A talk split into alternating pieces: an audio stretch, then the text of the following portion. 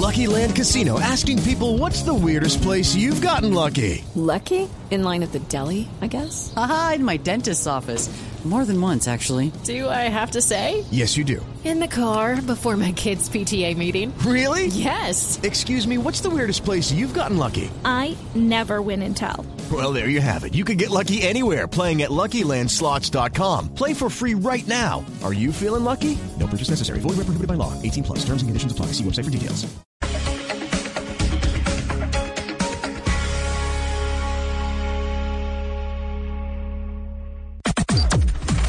Las noticias del mediodía en Mañana. Llega el mediodía. Y en Mañanas Blue continúa el análisis y el debate. Dirige Camila Zuluaga.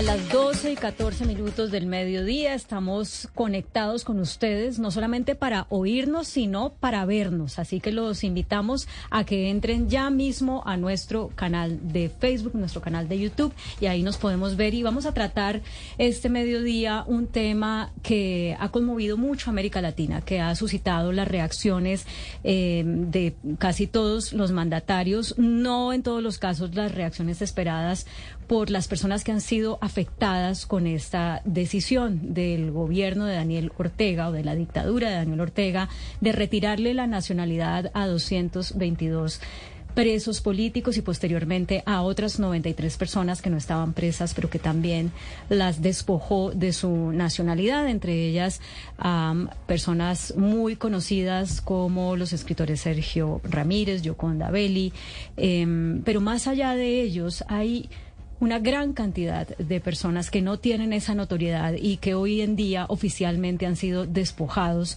de su nacionalidad. Y por eso hemos abierto este espacio para hablar con algunas de esas personas que nos están acompañando ya desde el destierro.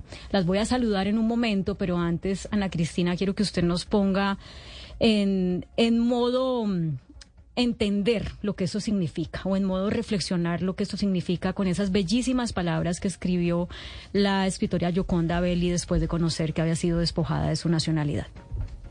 Sí, Claudia Yoconda Belli, para que los oyentes sepan, es una escritora nicaragüense. Nosotros la conocemos muy bien. En Colombia ha venido muchas veces. Ella es la autora de La Mujer Habitada, El Infinito en la Palma de la Mano, Sofía de los Presagios o eh, El País de las Mujeres.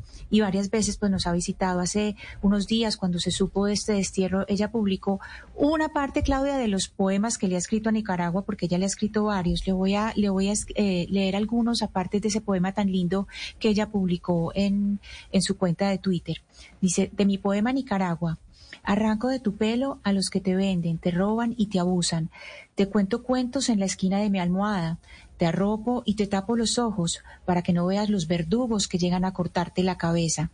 Palabras digo, puesto que son ellas la argamasa de mi vida, y a punta de palabras te imagino una y otra vez renacida, genial, despojada de cuanta polilla te corroe día a día los cimientos, y te amo patria de mis sueños y mis penas, y te llevo conmigo para lavarte las manchas en secreto, susurrarte esperanzas y prometerte curas y encantos que te salven. Bueno, pues ahí están em, de esta, de la mano de esta mujer o del alma de esta mujer que ha vivido fuera de su país. Eh, por mucho tiempo, primero en los Estados Unidos, ahora en España, pero ahora oficialmente despojada de su nacionalidad. Oscar, Ayúdenos también a contextualizar sobre la reacción que tuvo el gobierno colombiano luego de la segunda oleada de destierros, porque primero fueron los 222 presos políticos hace ya casi dos semanas, después otras 93 personas. El gobierno de Colombia ha expresado su preocupación por la situación que están viviendo estas personas desterradas por el régimen de, Daniel Ortega. Pero mire, la Cancillería ha sacado un comunicado, Claudia, en el que dice, comillas, estas medidas vulneran el derecho a la nacionalidad contemplado en un conjunto de instrumentos jurídicos internacionales, incluyendo, entre otros, la Declaración Universal de Derechos Humanos y la Convención Americana sobre Derechos Humanos, tratado del cual Nicaragua es Estado parte. Digamos, es una parte del comunicado que tiene la Cancillería respondiéndole a la, a la, al gobierno de Nicaragua a propósito de la decisión del destierro de esos nacionales nicaragüenses, Claudia. Y no ha estado exenta de crítica esa reacción del gobierno colombiano. Lo que pasó, Claudia y oyentes de Blue, es que muy temprano, horas de la mañana del mismo viernes, eh, la misma Cancillería, a través de su grupo de prensa, eh, emitió un comunicado que fue, por no decir más, confuso. Decía, considera así un paso importante para el diálogo nacional la decisión del pasado 9 de febrero de escarcelar a 222 ciudadanos y trasladarlos a los Estados Unidos gracias a la facilitación del gobierno estadounidense, así como la iniciativa gubernamental de promover en la Asamblea Nacional la reforma de los artículos de la Constitución Política que regulan las condiciones de adquisición, pérdida y recuperación de la nacionalidad como resultado de la cual se retiró esta nacionalidad. Es el comunicado de la Cancillería. O sea, dice, considera así un paso importante para el diálogo nacional la decisión. Aplauden que salen de la cárcel, pero sigue, así como la iniciativa gubernamental de promover en la Asamblea Nacional la reforma de los artículos de la Constitución Política que regulan las condiciones de adquisición, pérdida y recuperación de la nacionalidad. O sea, no es, no es al pan pan y al vino vino, ¿no? Exacto. Pero póngale que va la historia, Claudia. Aplaude que les haya quitado la nacionalidad y después entonces ahí es cuando ya corrigen, borran ese comunicado, se dan cuenta del error, les empiezan obviamente a criticar muchísimo en redes sociales de lo que ella estaba diciendo y luego ya emite ese comunicado ya corregido eh, en el sentido que tanto aplaudían que habían salido de la cárcel y también criticaba que les hayan quitado la nacionalidad. Bueno. Sí. Claudia, llama la atención que pues casi todos los gobiernos de América Latina se han pronunciado en contra de la forma como el presidente Ortega o el dictador Ortega le está quitando la nacionalidad a, a, estos ciudadanos. Eh, pero llama más la atención que sean gobiernos de izquierda, que uno pensaría podrían ser afines con Ortega, pero realmente no lo son, porque lo consideran un dictador. Pues ya hablamos de Gustavo Petro, pero también el presidente de Chile, el presidente Boric, eh, habló durísimo en contra de Ortega, lo llamó dictador, dijo, no sabe el dictador que la patria se lleva en el corazón. O sea que eh, realmente creo que se ha quedado solo Ortega. En el continente, nadie respalda ahora eh, esta decisión de, de, de desterrar de su país a, estos, a estas personas que comentar, Hugo Mario, yo sí lo corrijo porque son pocos, son pocos los eh, gobiernos que han hablado sobre lo que ocurre en Nicaragua. No ha habido comunicado de Panamá, no ha habido comunicado de Argentina, no ha habido comunicado de Brasil, la condena de México ha sido bastante blanda, no ha habido comunicado de El Salvador o de Costa Rica. Aquí lo que llama la atención también, Claudia, es el actuar de la Asamblea Nacional de ese país, porque, a ver, con el destierro vino acompañado ese mismo día eh, de una reforma constitucional express que fue aprobada por la mayoría, por no decir que toda la Asamblea Nacional Sandinista de Nicaragua, y es que la persona que sea declarada traidora a la patria se le quita la nacionalidad. Todo eso ocurre en un mismo día. En la mañana destierran a más de 200 personas y luego, en horas de la tarde, la Asamblea Nacional aprueba de manera express una reforma constitucional para quitarle la nacionalidad a quien sea declarado traidor a la patria. Bueno, voy a presentarles a nuestros invitados, pero antes lo que queremos proponerles a los oyentes es, ¿se imaginan? ¿Se imaginan que esto nos pasara, que le pasara a cada uno de ustedes ser despojados de la nacionalidad de la noche a la mañana? Juan Lorenzo Holman gerente del diario La Prensa de Nicaragua, que es el diario más antiguo de ese país, con 96 años de historia, y que fue confiscado por el gobierno de Daniel Ortega, es una de las personas despojadas de su nacionalidad. Don Juan Lorenzo, gracias por acompañarnos en Mañanas Blue. Muchas gracias por la invitación y gracias por darnos la oportunidad de podernos dirigir a los colombianos para que puedan entender un poco más cuál es la situación que está ocurriendo con nosotros y con Nicaragua. ¿En dónde se encuentra usted ahora? Ahorita estoy en los Estados Unidos eh, desde hace 11 días, hoy. 11 días. Y también nos acompaña Braulio Abarca. Braulio Abarca no es una de las personas que ha sido despojada de su nacionalidad, pero es un defensor de derechos humanos, fundó el colectivo de derechos humanos Nicaragua Nunca Más pero sí se, no sé cómo, usted me corrige, Braulio, si lo digo mal, se auto, eh, no despojó de la nacionalidad, pero se fue de su país precisamente para eh, no ser arrestado.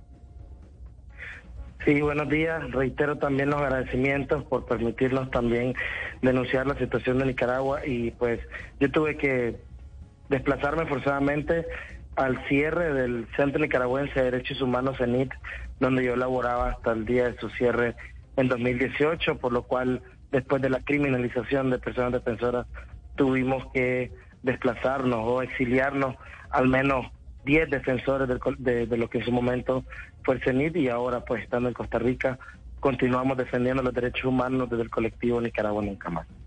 ¿Usted cree que usted va a ser uno del siguiente grupo al que despojen de la nacionalidad por seguir trabajando por los derechos humanos en Nicaragua desde el exilio?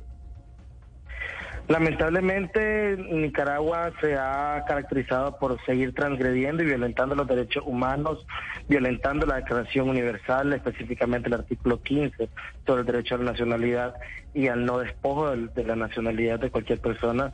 Y es probable que en nuestro país todas las personas que hemos alzado la voz, que hemos denunciado las graves violaciones de los derechos humanos y los crímenes de lesa humanidad que ha perpetrado la dictadura, estemos pues propensos a ser despojados de nuestra nacionalidad de manera arbitraria y funesta. Señor Holman, cuando ustedes les dan la noticia de que fueron despojados de la nacionalidad o desterrados, que es otra forma de decirlo que, que tal vez es incluso más dura, eh, ¿Usted cómo recibe esa noticia? ¿La esperaba? Eh, ¿Agrava su situación o, el hecho de estar por fuera ya, mm, digamos que la hace irrelevante? Primero que todo, que la noticia la recibí, eh, yo estuve en las celdas del Chipote durante 545 días y ese día 9 de febrero fuimos desterrados pero no sabíamos hasta que llegamos a Washington, nos dimos cuenta de que habíamos sido despojados de nuestra nacionalidad. Despojados según ellos.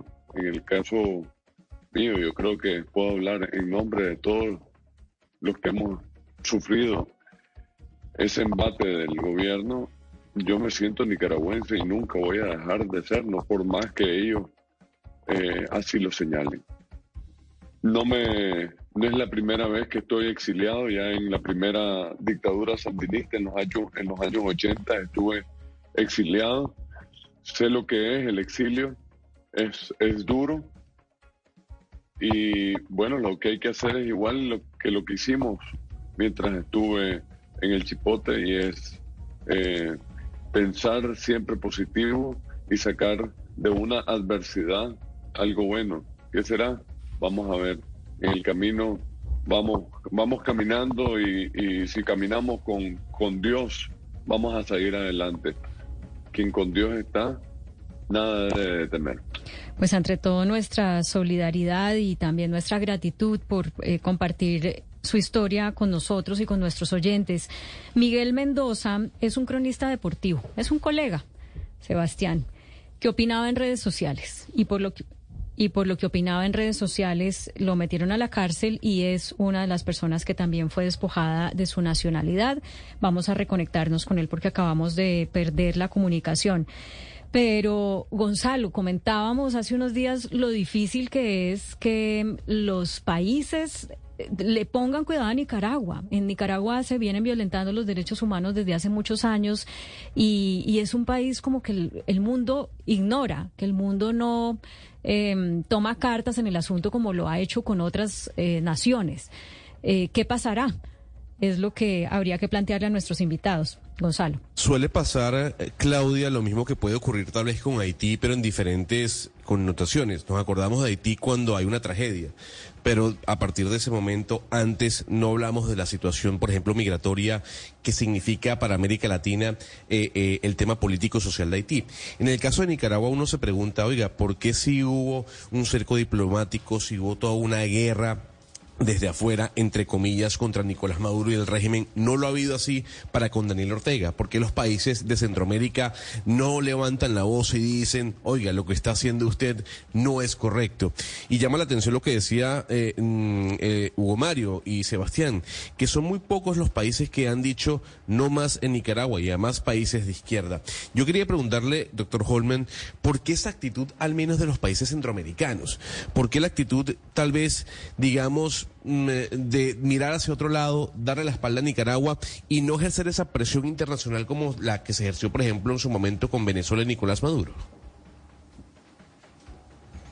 Yo creo que eh, poner a todos los países centroamericanos en la misma, en, esta situación, en el mismo bote no es correcto. Costa Rica ha dado unas muestras totales de solidaridad con Nicaragua al punto de eh, tomar a un montón de personas que están saliendo exiliadas y buscando refugio.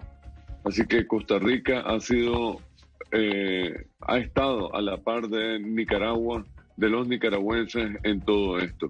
En el caso de los otros países, no sé qué, quiero recordarle, Gonzalo, que tengo apenas 11 días de haber salido y que estuvimos 500 o estuve 545 días totalmente incomunicados. No tenía comunicación con nadie más que con mi familia cuando habían visitas y en esas visitas lo que platicábamos era muy poco sobre la situación general. ¿Por qué? Porque teníamos siempre a un, a un, a un custodio con nosotros y, y bueno, queríamos más bien saber de nuestra familia más que de, de, la situación. Entonces ahorita estoy como reacomodándome, enchufándome a la, a la realidad y tratando de empaparme de todo lo que está sucediendo. Yo sí eh, creo que en algún momento todos los países deben de tomar la misma posición que tomaron con, con el tema Venezuela y no podemos dejar de estar, eh, no podemos, Nicaragua no puede salir de, de, la, de, la, de la situación, eh, como le dijera yo, de la noticia. No podemos dejar que esto se enfríe. Si se enfría, perdemos a Nicaragua y cuando perdamos a Nicaragua vamos a perder a todos los otros países que están al lado. Esto es como un reguero de pólvora que si no se detiene, no se moja esa pólvora, va a hacer una explosión en toda Latinoamérica. Eso, eso, eso es lo que no han entendido tal vez muchos de los países que no toman posiciones. Hmm. Creen que es una cosa sencilla, que es una cosa eh, de, de un país, no de una región. Hay que tomarlo como región esto. Eh, bueno, es un mensaje muy contundente el que usted está dando y miremos desde una perspectiva de una persona, digamos, menos eh, reconocida, porque usted como director del diario La Prensa, eh, don Juan Lorenzo, pues obviamente que tiene o tenía una posición de prestigio en la sociedad con todo lo que eso implica en materia tanto de privilegios como de, como de no privilegios. Miguel Mendoza, lo mencionaba hace un momento, era un cronista deportivo, no es una persona tan conocida, es eh, alguien que opinaba, como cualquiera de nosotros lo hacemos eh, a través de nuestras redes sociales acá en Colombia. Y fue una de las personas que también estuvo presa mm, casi dos años y que además fue despojado de su nacionalidad. Él nos acompaña desde Nashville, en Tennessee. Don Miguel Mendoza, bienvenido a Mañanas Blue. Muchas gracias, Claudia y Gonzalo, a sus órdenes. Bueno, ¿cómo han sido estos días de no cárcel, pero de también de no país? Han sido de incertidumbre, pensando en nuestra familia, los que se quedaron allá, que nos aman, que quisiéramos tenerlos por aquí, a mi mujer Margin y a mi hija Alejandra principalmente, sobre la salud de mi madre ya con casi 92 años que no la veo desde hace más de 600 días, desde el día 14 de junio del 2021, una semana antes que me secuestraran. No la veo, he hablado un par de ocasiones con ella. Ahora, eh, ¿cómo me siento con esto de ser, de ser desterrado, que no tengo patria, que me quitaron mi condición natural de nicaragüense? Yo esto se lo estoy dejando al tiempo. Hoy estuve leyendo muchas cosas de lo que significa estar en, en ese limbo civil y la verdad es que de esto me estaré ocupando posteriormente porque ahorita lo que quiero, uno, es ver la manera cómo salgo adelante, cómo me reinvento como periodista deportivo y cómo empujo la carreta para sostenerme, porque hasta hace dos semanas yo estaba en una prisión, no teníamos información de nada de lo que estaba ocurriendo en el mundo exterior, solamente las esporádicas visitas con la familia que medio nos informaban porque era bastante rápido y ahora a entender mi nueva realidad y a esperar que las cosas me vayan bien por aquí. señor Mendoza, me da curiosidad eh, saber cuál fue el motivo, que por supuesto no es un motivo, eh, pero los escritos o los tweets o lo, que impulsó a que la dictadura lo persiguiera usted. Supongo que era un trabajo o unos escritos que usted hacía al margen de la actividad de cronista deportivo, ¿o cómo fue? La naturaleza del programa donde yo estaba, donde yo participaba, era que nosotros incluíamos el tema político en el programa de deportes. No estábamos desvinculados, siempre lo había hecho. Durante toda mi carrera como cronista deportivo, siempre opiné y hacía relaciones en cuanto al problema político y social existente en el país con el deporte. Ha sido una serie de combinaciones. Tienen que, para entender por qué me metí a esto, tienen que conocer cuál es la naturaleza del programa en el que yo estaba. Un programa con muchísima audiencia en Nicaragua, no por mí, sino por mi jefe, que es Gartigerino, quizás el periodista deportivo más reputado en la historia, sin duda es el más reputado en la historia de Nicaragua, y trabajando también en un canal de televisión de mucha audiencia, hizo de que mi rostro fuera conocido en el país. Cuando revienta la crisis sociopolítica en Nicaragua, cuando viene el estallido social del 19 de abril del 2018, pues mis cuentas en las redes sociales y mis intervenciones en los programas pues se convierten en una especie de denuncia por lo que está ocurriendo. Porque yo dije en esa oportunidad que me daba vergüenza estar informando de deportes cuando en el país estaban asesinando jóvenes y cuando el gobierno estaba subiendo la parada en contra en relación a crímenes brutales que fueron calificados como crímenes de lesa humanidad, humanidad los organismos de derechos humanos. Yo siempre fui una persona que no comulgaba y que no simpatizaba en lo más mínimo con el Frente Sandinista. Creo que es lo peor que le ha ocurrido a nuestro país y en base a eso hacía mis enfoques. Claro. A ver, eh, doctor Braulio, hay una información que es importante para que los oyentes entiendan y tiene que ver con el número de ONG que, ha sido, que han sido suspendidas o que fueron suspendidas durante el 2022. Estamos hablando más de más de 3.000 organizaciones que fueron eliminadas, suspendidas por el gobierno de Nicaragua. La mayoría de ellas eh, organizaciones defensoras de derechos humanos. Tomando en cuenta ese número, ¿qué le queda al nicaragüense de a pie? Ese que de alguna u otra forma tiene temor a alzar su voz eh, con respecto y, y viendo la actitud de Nicaragua frente a estas organizaciones? En efecto, más de 3.500 organizaciones de la sociedad civil han sido arbitrariamente cerradas, muchas de ellas allanadas, despojadas de todos sus bienes, derechos y acciones en Nicaragua. Y esto también viene en detrimento de los derechos o de las libertades fundamentales de todas las personas, incluyendo el derecho al trabajo. Más de 3.000 personas han quedado en el desempleo debido al cierre arbitrario de estas organizaciones, lo cual en muchos casos representan también cabezas de familia, personas que tenían a cargo niños, niñas, adolescentes, personas adultas mayores, personas incluso que en su momento fueron y que otras personas estuvieron desplazadas forzadas, además de que se nos, se nos fue el audio con usted, don Braulio. Si nos oye, tratemos de mejorarlo.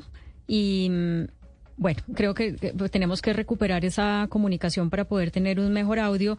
Pero, Ana Cristina, es que son tantas las preguntas porque la incertidumbre es total, ¿no? ¿Qué va a pasar con, con Nicaragua? Eh, ¿Qué se puede hacer desde afuera? ¿Qué pueden hacer todas estas personas liberadas y desterradas desde afuera, por ejemplo? Claro, y hay una pregunta fundamental, Claudia, y es cómo llegó Nicaragua a este punto. Hoy hubo una columna muy interesante en El Espectador de Sergio, de Sergio Campo, en su columna A Repatriar Nicas, donde él dice, y aquí le quiero preguntar a usted, señor Holman, esta, esta columna, eh, pues es una columna muy bonita porque dice, si hoy viviera Rubén Darío, seguramente Ortega hubiera desterrado a Rubén Darío. Eh, Rubén Darío, pues recordemos que, que Nicaragua es la cuna del modernismo literario y por eso, señor Holman, le quiero preguntar a usted a qué atribuye pues este fracaso de la democracia y esta modernidad deformada de lo que, este, de lo que estamos viendo en Nicaragua. Bueno, es un poco tal vez a la apatía de, cierto, de ciertos sectores nicaragüenses una dictadura no surge de la noche a la mañana. Una dictadura eh, surge, se va construyendo y se va construyendo cuando la apatía de la gente o, o la gente vuelve a ver hacia otro lado en lugar de ver hacia donde está sucediendo los atropellos. Yo creo que es a veces inexplicable cuando vemos que en Nicaragua hemos tenido en los últimos 50 años tres dictaduras. ¿Y cómo podemos caer nuevamente a una dictadura? Es porque la gente no tiene, no tiene, no, no, no capta la dimensión. En Nicaragua hay mucha, eh, como le dijera, falta de, de, de, información y de comunicación. Es decir, la imagen en este momento, la dictadura lo que hizo fue bloquear o tratar de bloquear la libertad de expresión. Y la libertad de expresión en la que es el primer punto que un dictador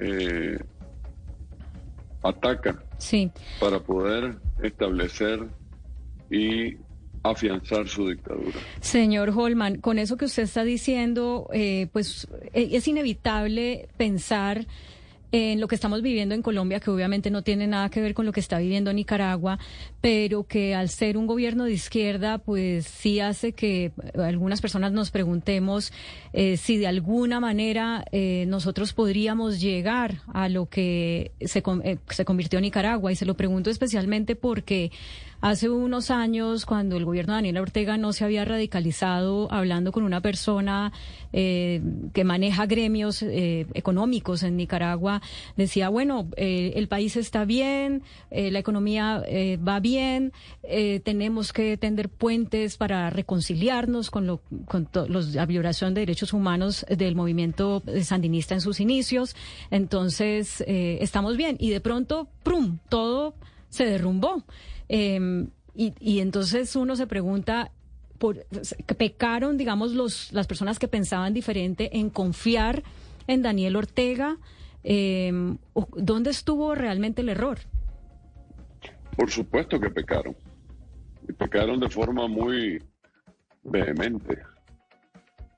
Usted ha dicho una cosa muy importante que es cómo se desboronó ese castillo de naipes, le llamaba yo, cuando le hacía la crítica a las personas que estaban tomando como primer punto o como la cosa más importante la economía. De nada sirve la economía si la institucionalidad no existe. Y en Nicaragua lo que sucedió es que pusieron adelante a la economía y dejaron atrás la institucionalidad la democracia. Esto no se trata de cuestiones de izquierda y derecha, se trata de dictadores. Y la dictadura, nosotros siempre le echamos la culpa al dictador. El dictador no actúa solo. Nosotros también tenemos responsabilidad sobre el establecimiento de una dictadura.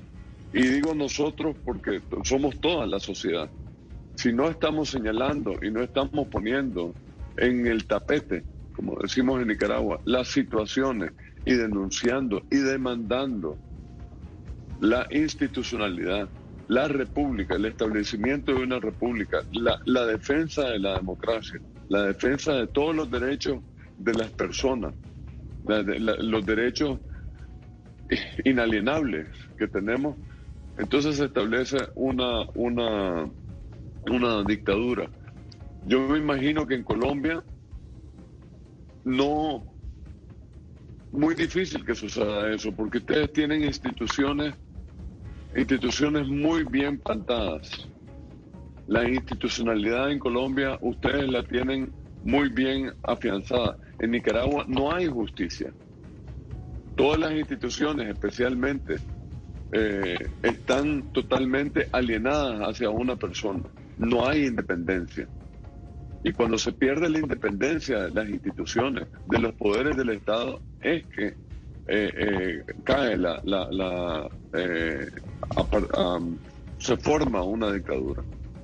Ustedes tienen que tener que luchar para que esa institucionalidad, para que esa libertad entre las instituciones siga preservándose.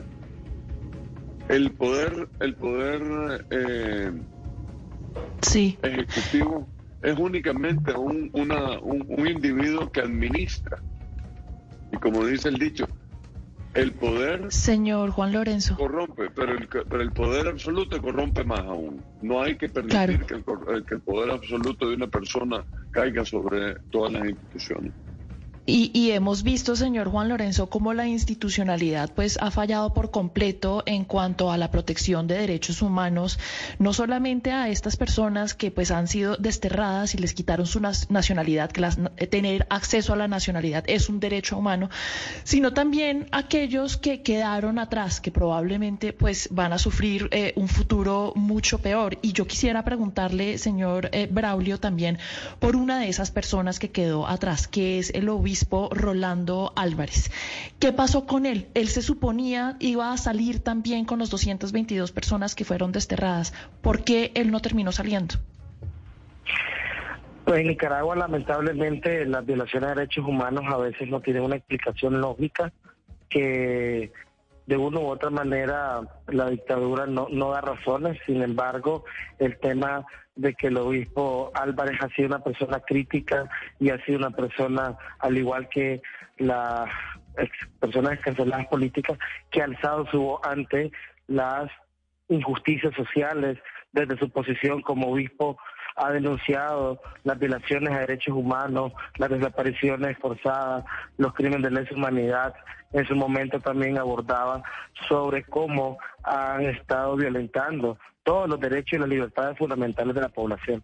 Además de esto, se ha coartado totalmente la libertad religiosa en nuestro país, Nicaragua, y me parece a mí que el tema de continuar ejerciendo presión eh, o continuar ejerciendo como una ejemplificación al tener al obispo Álvarez como preso político, trata la dictadura de mandar un mensaje eh, negativo ¿no? hacia la población al establecer como ejemplo al obispo Álvarez, en el cual se supone ¿no? que eh, para la dictadura, para Daniel Ortega, Rosario Murillo, tener una figura como, como el obispo Álvarez detenido, siendo víctima todavía de detención arbitraria, de tratos crueles y inhumanos degradantes, eh, le muestra a la población que cualquiera que trate de hablar, que cualquiera que trate de denunciar, puede correr con la misma suerte. Claro. Sin lugar a dudas, eh, me parece que es importante denunciar y continuar exigiendo la liberación no solo del obispo Álvarez, sino también de los otros 34 personas presas políticas que continúan detenidas, como Jaime Navarrete, como Rodrigo Navarrete y otras personas. Don Miguel, yo quiero que nos vayamos, y disculpe la pregunta porque sé que tal vez usted no quiere recrear esos momentos, a ese espacio-tiempo en el que usted estaba detenido en Nicaragua. ¿Cómo es ser un preso político en Nicaragua? Las condiciones de la prisión, qué le permitían, qué no le permitían. Cuéntenos un poco, eh, a, modo de crónica, si así usted lo quiere, cómo fue su día a día por esos más de 90 días detenidos. Bueno, el aislamiento es lo más duro, el no conocer información de la familia, el no saber cómo están por allá. La dictadura y su sistema carcelario trata de golpearte fuerte la mente. Yo he dicho, casi trata de volverte loco porque no te permite lectura, te saca esposado, no te permite hablar con nadie. Son días que parecen eternos, que cómo me la sobrellevaba, uno con la oración y también con los ejercicios. Así quemaba la mañana, la tarde era dura, no teníamos noticias de nuestros familiares, no sabíamos qué es lo que estaba ocurriendo fuera de, esa prisión, no nos daban ni siquiera la hora. Los oficiales que nos llevaban los alimentos y la medicina no tenían reloj, ellos no podían, tenían un temor. Sabíamos que varios de ellos estaban en contra de lo que estaba ocurriendo con nosotros, pero no se atrevían por miedo, porque si los encontraban dándonos información, lógicamente iban a parar donde nosotros estábamos. Yo, yo, yo hice una broma eh, al día siguiente de la final de la Copa del Mundo de Qatar, que le dije a uno de ellos, te regalo mi casa en el mar si me decís quién ganó el Mundial. Y uno de los soldados dice, de los policías, me dijo, eh, voy a querer que me metan a mí ahí junto con vos. O sea, ni siquiera información vana, ni siquiera información que no tiene mayor relevancia. No teníamos nada. Ahora, que como era al principio, durísima, porque nos sacaban a cada rato, a cualquier hora, a los interrogatorios, y muchas de los interrogatorios eran básicamente tratar de quebrarte. Nos decían que nuestra familia nos había abandonado, que nadie iba por mí, que no me llevaban nada, y también me culpaban de cosas bastante tontas. Por ejemplo, que yo había sido financiado por Estados Unidos o por la Fundación Violeta Barrio de Chamorro, que yo pertenecía a una banda del crimen organizado por retuitear a personajes de un gobierno que estaban respaldando al pueblo que luchaba de manera cívica y me cuestionaban todo, me cuestionaban, me cuestionaban sobre el dinero poquísimo que yo tenía en mis cuentas, me cuestionaban sobre el vehículo que tuve o los vehículos que tuve, un cuestionamiento total. Y supe que a mi, a, mi mujer, a Margin, la llevaron en tres ocasiones a interrogarla, o sea, también estuvo ahí mi mujer. Y eso era duro. Yo no me di cuenta, yo hasta la primera visita. La primera visita la dan a los 72 días y pasamos un lapso de tres meses sin tener visita. Entonces era agobiante, era duro, porque nosotros no teníamos idea de lo que estaba pasando allá afuera.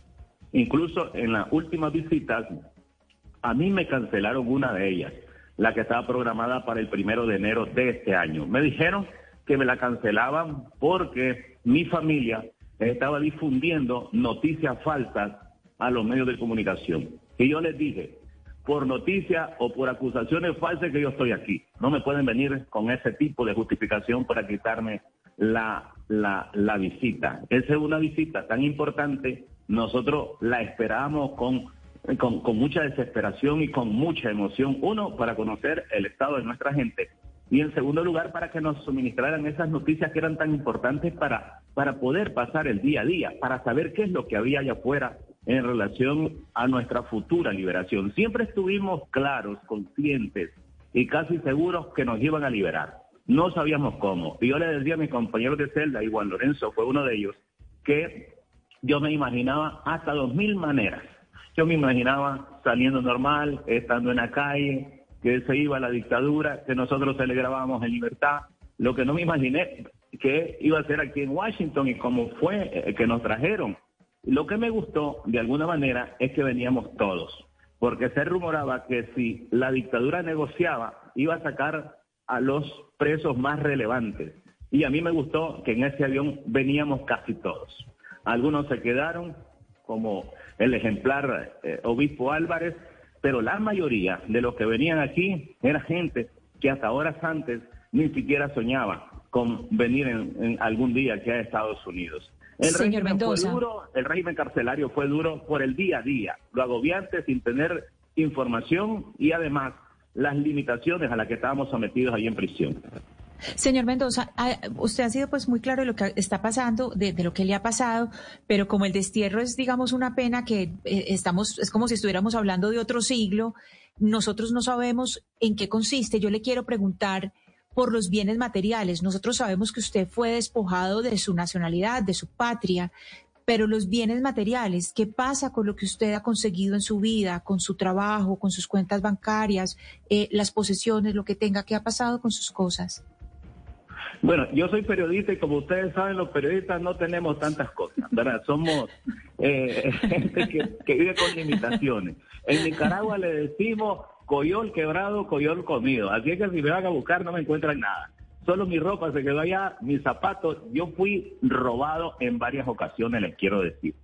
Porque logré tener algunas cositas, por ejemplo, una camioneta, esa me la robaron, llegaron cuatro paramilitares a mi casa, eso fue el 5 de diciembre del 2018 y me robaron todo. En dos ocasiones me robaron todo, solo dejaron las camas porque no se las podían llevar y la cocina porque no la podían despegar. Después se me robaron todo. Eso fue en agosto del 2018. En diciembre del 2018 es cuando me roban mis vehículos, llegan por computadora, llegan por teléfono y me dan desarmado sin ni siquiera mis, equipos que los usaba para hacer transmisiones de béisbol y de boxeo. Y eh, cuando me secuestraron el 21 de junio, pues allí se me fue el otro vehículo. Así es que con tanto sacrificio, ustedes sabrán, ustedes son periodistas, yo soy periodista, ustedes sabrán que nosotros no tenemos la grande ganancias. A mí me ocurrió algo interesante y es que en los interrogatorios, en las primeras semanas, llevaron mis cuentas bancarias.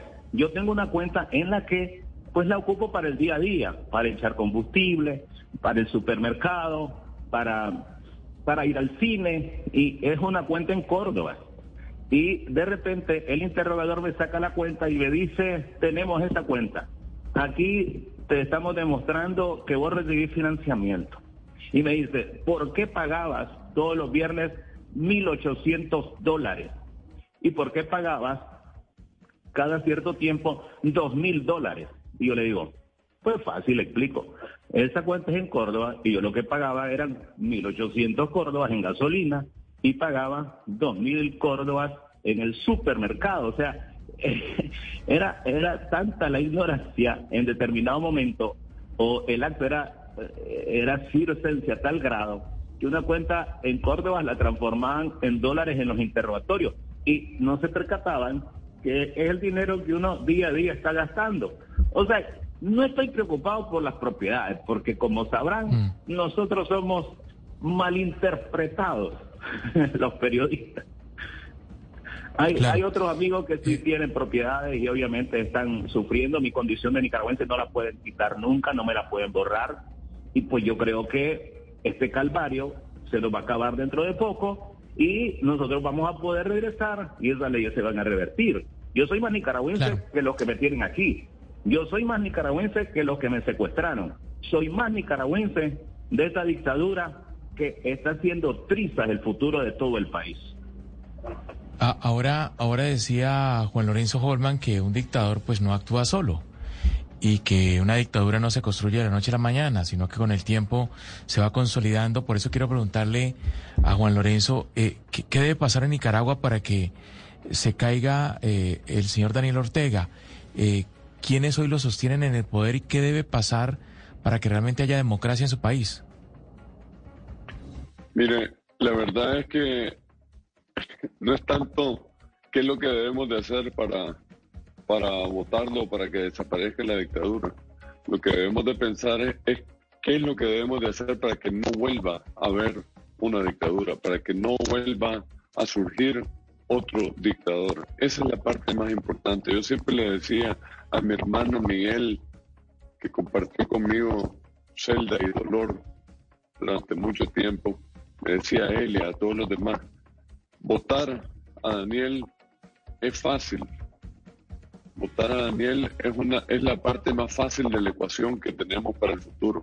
Construir, reconstruir Nicaragua, reconstruir nuestra sociedad es la parte más difícil, es la parte más complicada que tenemos, porque aquí el, eh, en, en este gobierno se ha destruido completamente todo la base fundamental de la sociedad es la familia. Esa es la base fundamental, es de donde, de donde sale la, la, sociedad. ¿Y qué? Ya ven, por ejemplo, mi hermano Miguel tiene a su esposa y a su hija en Nicaragua. Yo tengo a mi esposa en Nicaragua. Y la mayoría de los que venimos aquí, la gran mayoría, a excepción de tres que tenían a sus familias completas acá en los Estados Unidos, todos tenemos a nuestra fe. Eh, hay una separación de la familia. Pero bueno, creo que la parte más importante es la reconstrucción de la sociedad.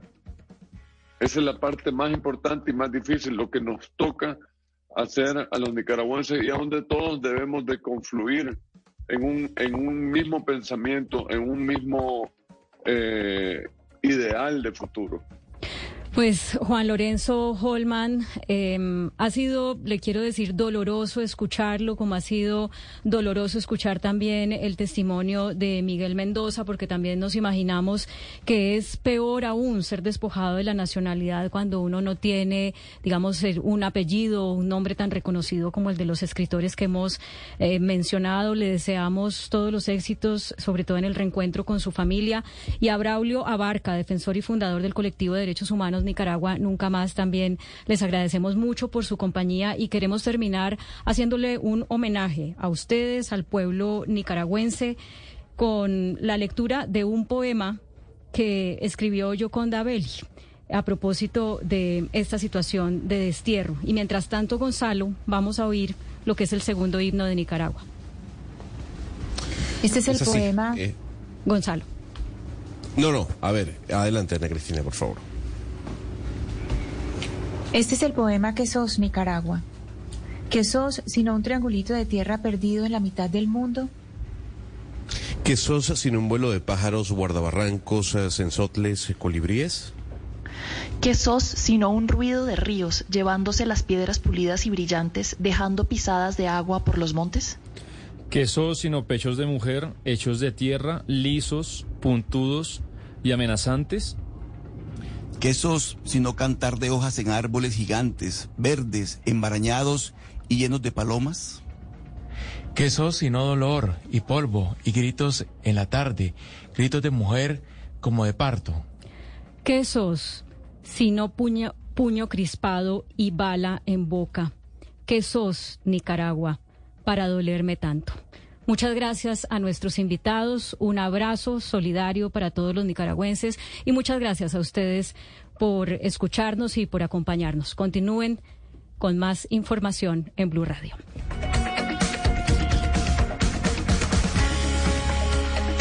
Lucky Land Casino asking people what's the weirdest place you've gotten lucky? Lucky? In line at the deli, I guess? Aha, in my dentist's office. More than once, actually. Do I have to say? Yes, you do. In the car before my kids' PTA meeting. Really? Yes. Excuse me, what's the weirdest place you've gotten lucky? I never win and tell. Well, there you have it. You can get lucky anywhere playing at LuckyLandSlots.com. Play for free right now. Are you feeling lucky? No purchase necessary. Void where prohibited by law. 18 plus. Terms and conditions apply. See website for details.